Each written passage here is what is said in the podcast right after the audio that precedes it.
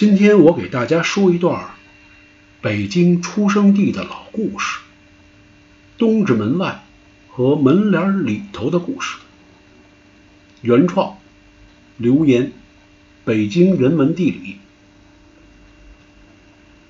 前些日子我回了趟东直门，我从小出生和长大的地方。时过境迁，那里早已是物是人非了。只有北二里庄这条仅几十米的小胡同，还能依稀记得当年的模样。关键是我在那儿转悠了半天，还愣迷路了，够寒碜的。东直门是我生长的地方，一辈子都忘不了的地方。东直门还真拥有着高贵的底蕴和气质。较准确的历史记录，元大都建立一二六七年就开始了东直门的建设，距今七百五十多年了。说到东直门，要先从城楼说起。北京城建成究竟是先修的哪个城门，可谁也说不清楚，书上也没写。就是在工匠的传说中修建的哪个是第一座城楼呢？他们就管这座楼叫为样楼，意思说北京它是各个城楼的样子。这座城楼传说还和他们的祖师爷鲁班有关系。这座城楼就是东直门城楼。曾经听我们家街坊二姐聊起来，她小时候和几个小伙伴上过东直门城楼子，记得里面破破烂烂，顺着楼梯往上爬，还真有点害怕。比二姐大的修家老三突然喊了一声：“有鬼来了！”吓得这就往下跑。二姐从此再没有登上过城门楼子，因此也成了终身遗憾。回想起来，那应该是一九六七年的事儿。从地理位置上讲，东直门是一个各条路交汇的地方。过去几条主干道分别通往城里。郊区，这里是通往顺义、怀柔、平谷、密云一带的唯一通路，连接着东城与朝阳的繁华地段。东直门还是亚洲最大的交通枢纽，长途汽车站，南来的、北往的，熙熙攘攘的人群汇集于此。我小时候，七十年代。还有远郊区县来东直门卖菜的马车，我们看到钉马掌的马铺就有好几家。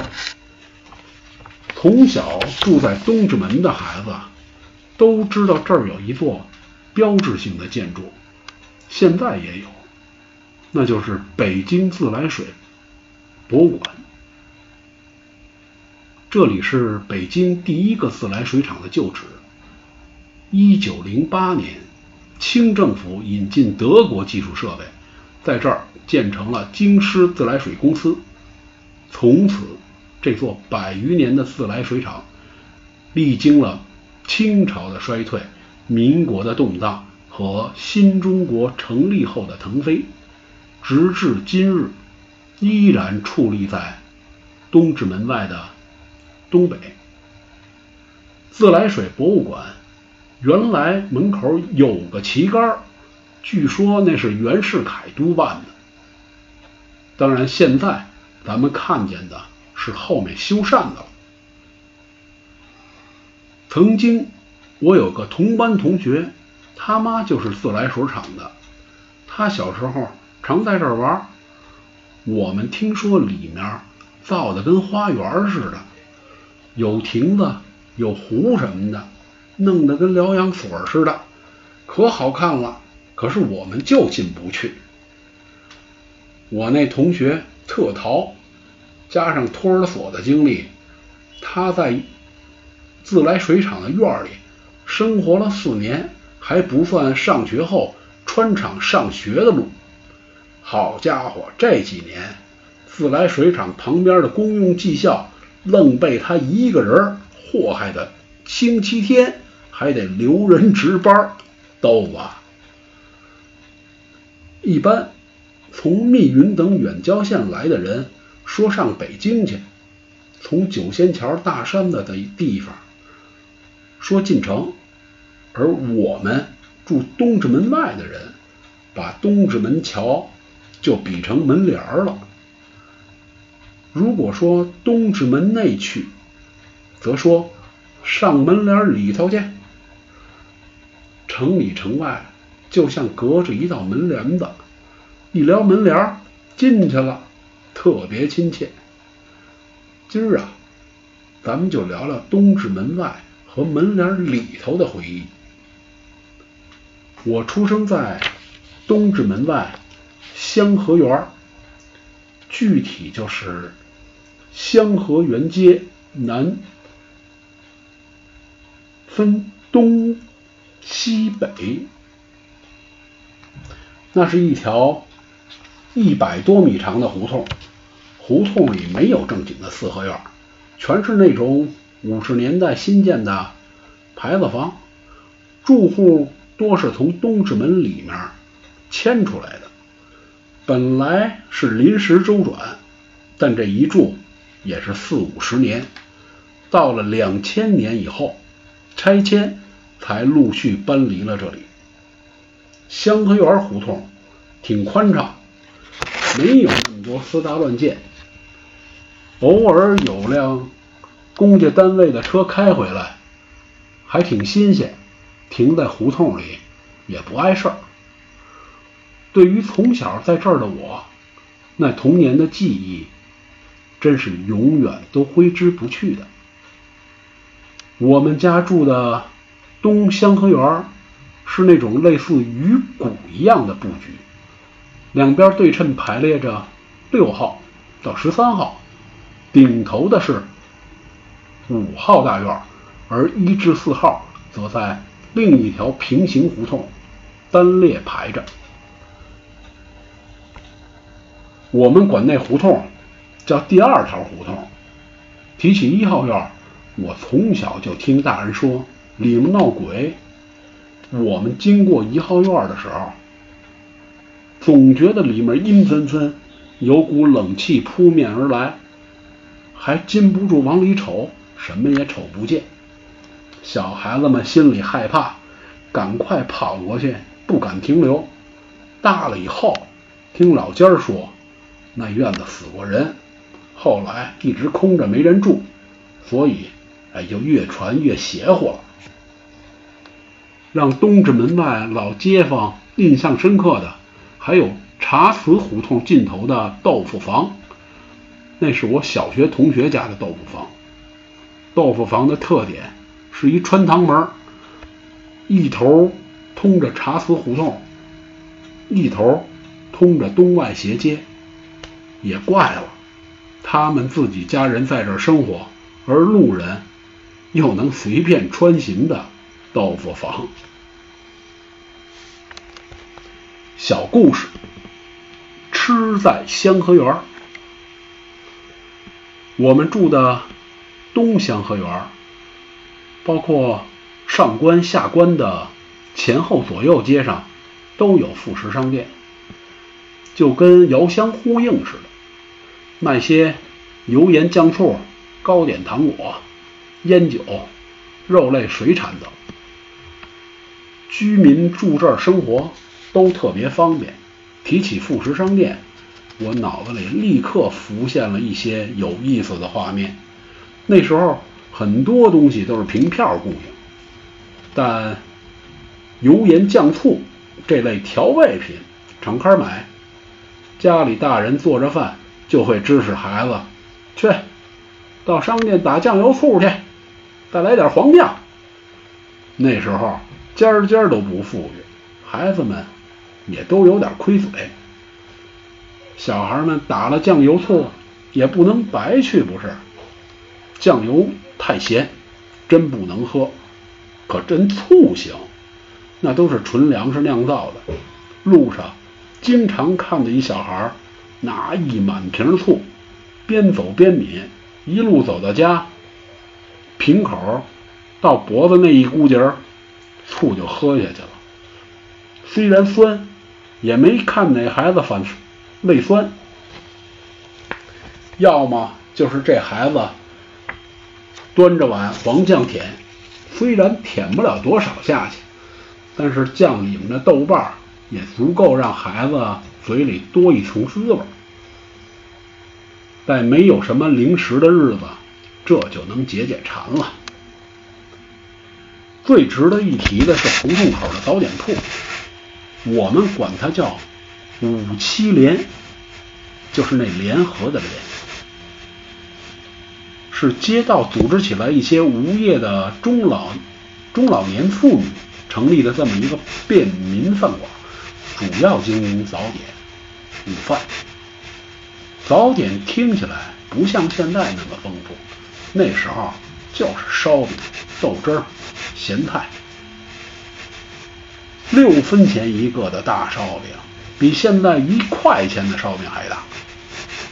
五分钱一个的火烧，豆汁儿三分一碗，豆浆也三分，加糖您再加二分，一分钱的咸菜条。我印象中，那是我吃过最好吃的咸菜条了，跟豆汁儿搭配，绝了。那时候还真没什么油条、焦圈，那都是后来不知道什么时候兴起来的。七十年代，北京城里基本没什么外来人口，但是吃早点的人还是很多的，经常出现排队的现象。在早点铺有件事儿让我现在记忆犹新，那时候我还没上小学。有一次，大人打发早上排队买早点，我排在后头，不经意发现脚底下踩着一软绵绵的东西，低头一看，是一布钱包。那会儿人们挣的都不多，估计谁都丢了钱包，也得着急。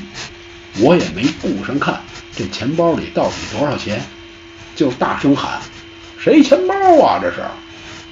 嘿，后来大人知道谁丢的了，就把这个钱包还给人家。这时候排队的人人人夸我，说这孩子真懂事儿。得，甭排队了，上前头买去吧。虽然这是件小事儿，却让我无比光荣。不管长到多大，咱心里也得明白，不是自己的钱，咱不能要。到了八十年代，五七连早点铺让人承包，开了春生饭馆。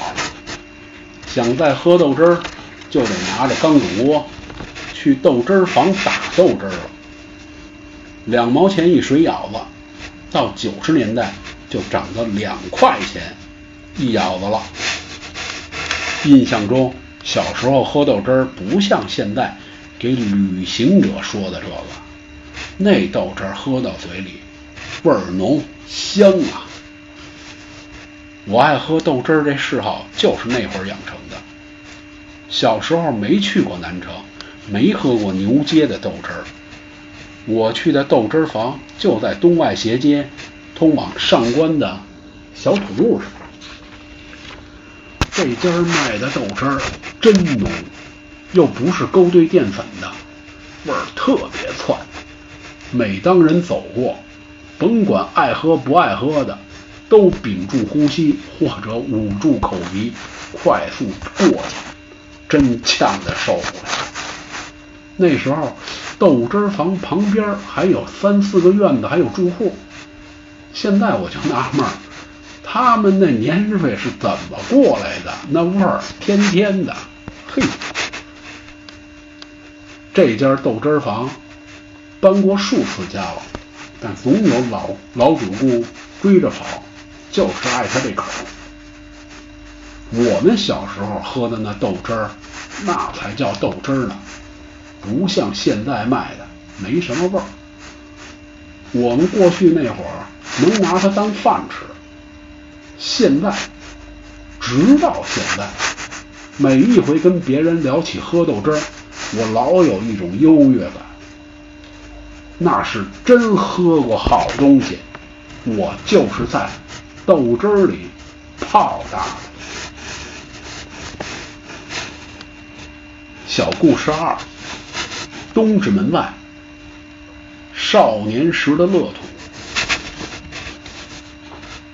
七十年代中后期，二环路还没修好，东直门还有护城河。当时。正在填河，哪儿也不哪儿，凿出一座土山，我们管它叫大西山。一群孩子爬上爬下，攻碉堡、打仗，玩的是忘乎所以。现在刚播完那电视剧《情满四合院》里提到的星火公社，我们那时候管那叫瓦厂，也是我。和同学们的乐园。小时候，我和几个同学一放学就往那儿跑。其实，现在想起来也没太多玩的，只不过就是玩沙子、翻墙头、铁架子，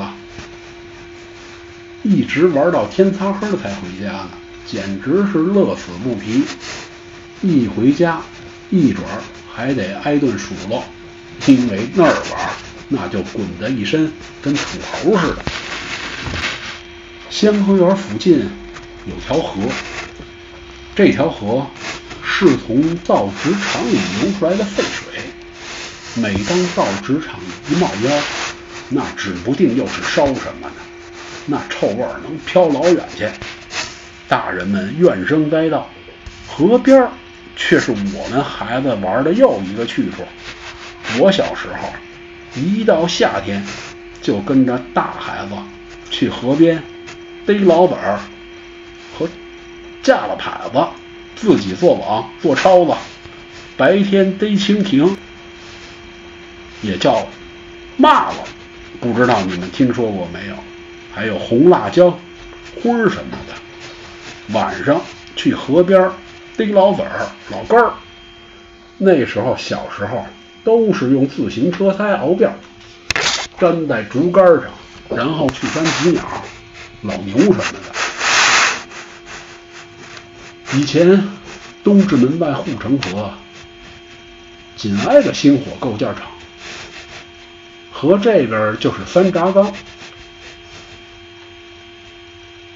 堆废钢材的地方长满了草，有好多虫子和蚂蚱。挂的匾儿、刀了、瓢虫什么的。这瓢虫啊，现在咱们老说七星瓢虫，那时候我见过各式各样的，什么一星的、两星的和五星上将，哪儿有啊？当年我逮蜻蜓的河道，现在也大变样了。我少年时代有过一阵子，是跟各种虫子一块度过了，除了。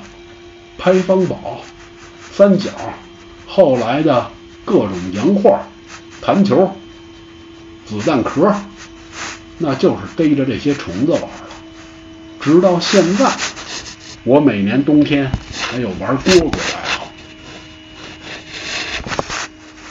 小故事三：支根杆子放电影。儿时负责。修路的铁道兵也给我们带来了无尽的欢乐，也对我们从小到大的爱好有着重大的启迪。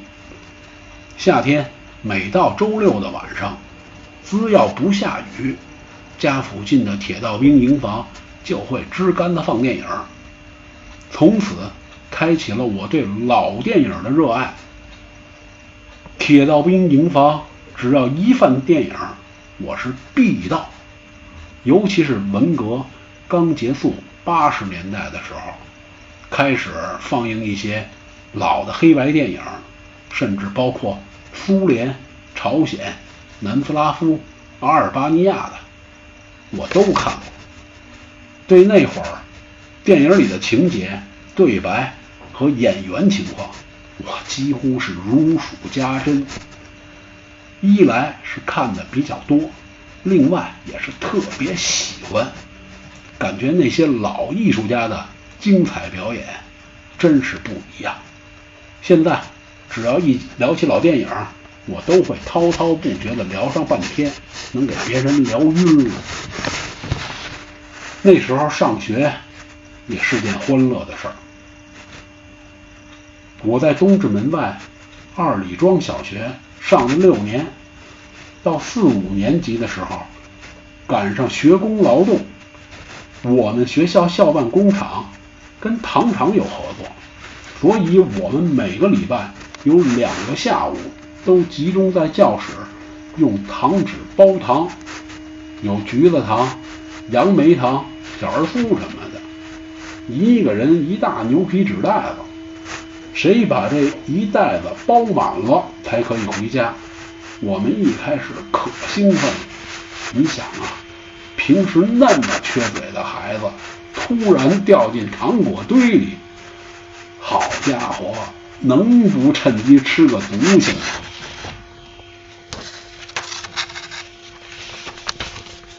一边包着，一边偷偷的往嘴里塞一块，默默的含着，动作不能大，不能嚼出声来，以免被同学告发挨老师批评。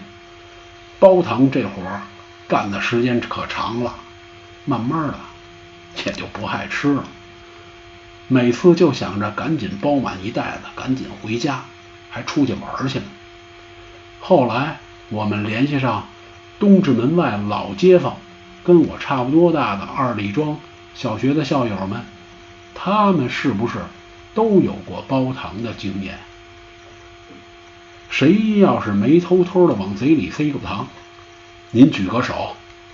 甭举了，我才不信呢。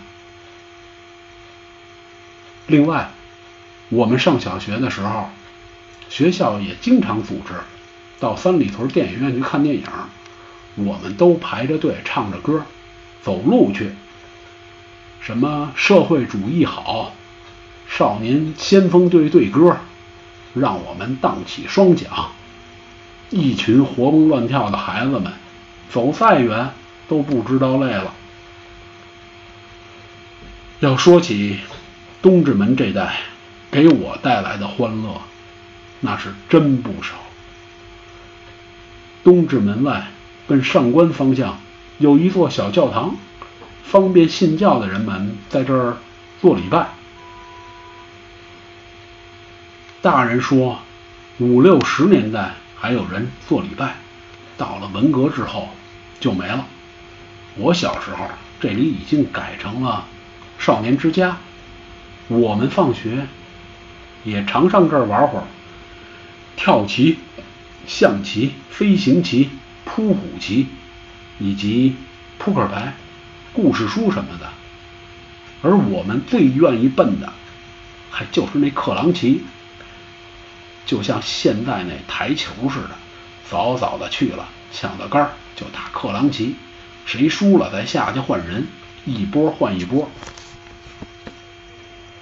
少年之家有个辅导员，一个个头挺高，男的，长得不算难看，但极容易给人留下深刻的印象。于是，结合这教堂的洋范儿，我们就给辅导员起了一外号，您猜叫什么？管他叫“土洋结合”。这个外号连同这个辅导员的长相，至今一直存在我的记忆里。不知这位叫土洋结合的辅导员现在是否还健在？真想跟您说一句，对不住您了。提起东外，也不全是快乐。枣店胡同边上有一小医院，也是东直门外记忆深刻的地方。一般家里谁有个头疼脑热，都在小医院瞧了。像我们那时候吃药打针，甚至拔牙，也都在这小医院干的。那疼的滋味，到现在还清清楚楚的记得。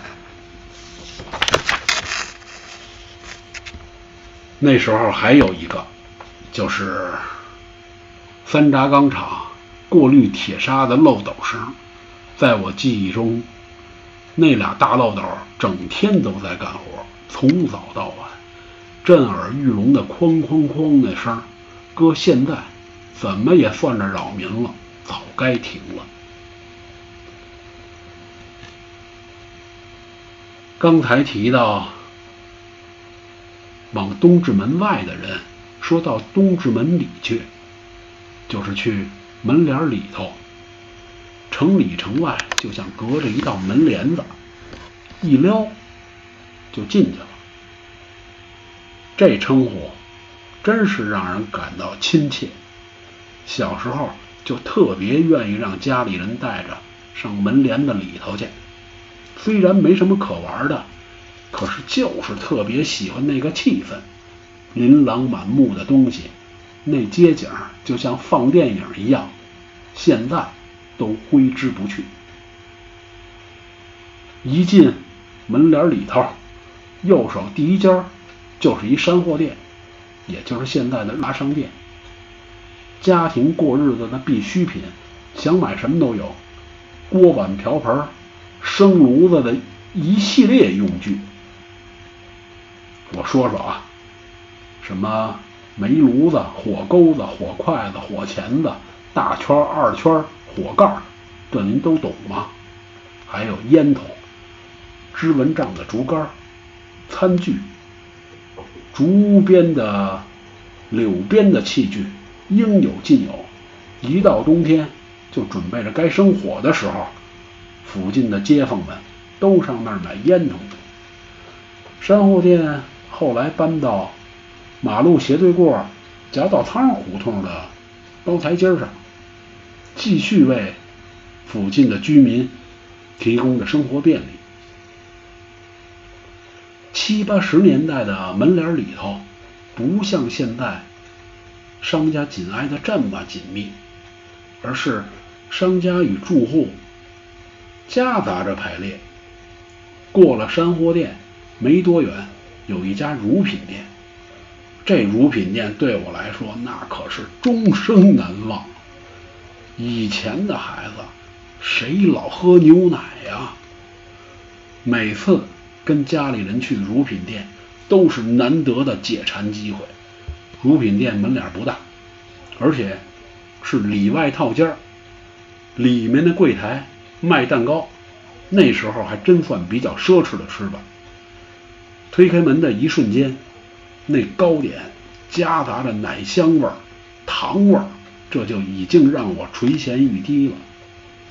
印象最深的要数乳品店里那把卖牛奶的大号铝壶。铝壶里盛着牛奶，蹲在当间的炉子上。有人要是从他那儿买奶，售货员就用壶往碗里倒。当热腾腾的牛奶倒进碗里时，那个香味儿啊，那叫一个窜！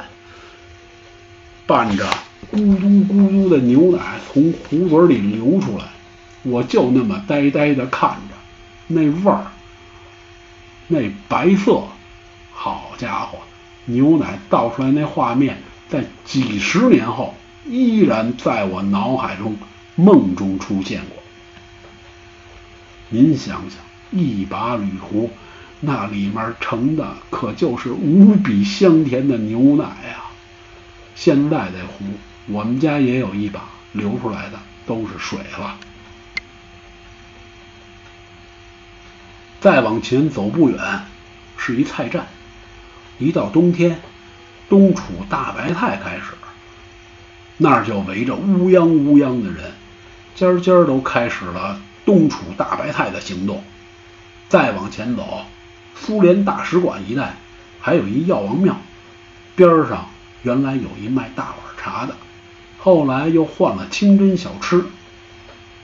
再往后，随着大街的改造，也都消失殆尽了。东直门内最大的商场就是北新桥路口的大华百货，很大，楼上楼下电灯电话。服装百货、家用电器卖的东西真全了。在八十年代结束之前，马路两边的住户都没有太大的变化。九十年代中后期，餐饮业发展的特别快，临街的房就慢慢的被租出去改造了，整个东直门内就形成了现在特有名的那条。鬼街，这里一到天黑以后，马路上停满了汽车，都是来这条街上吃饭的，灯红酒绿，好不热闹。说的这个门帘里头的居民日常生活的氛围，就慢慢的消失了，直到现在一点痕迹都没留下。东直门里头老北京的记忆。也基本上消失了。我还非常留恋，也非常怀念生我养我的东直门门帘里外。有时候做梦还能梦到这地方，毕竟我的童年、我的青年都是在这儿度过的。每当想起这几十年在东直门居住的往事，真是禁不住想流泪啊！这里面有张照片，在我身后就是我曾经的家。现在这一切只能在记忆中了。我的中学，曾经的一九七中学。我们毕业以后也改成了中央美院附中了。不过，一九七中的记忆真是抹不掉。讲到这儿，仅以此文献给跟我一起在东直门生活长大的老街坊们，一起玩到大的。发小们，枣店胡同、茶瓷胡同、祥泰饭馆、三角地，你们都还记得吗？相信你们跟我一样，这辈子咱都忘不了。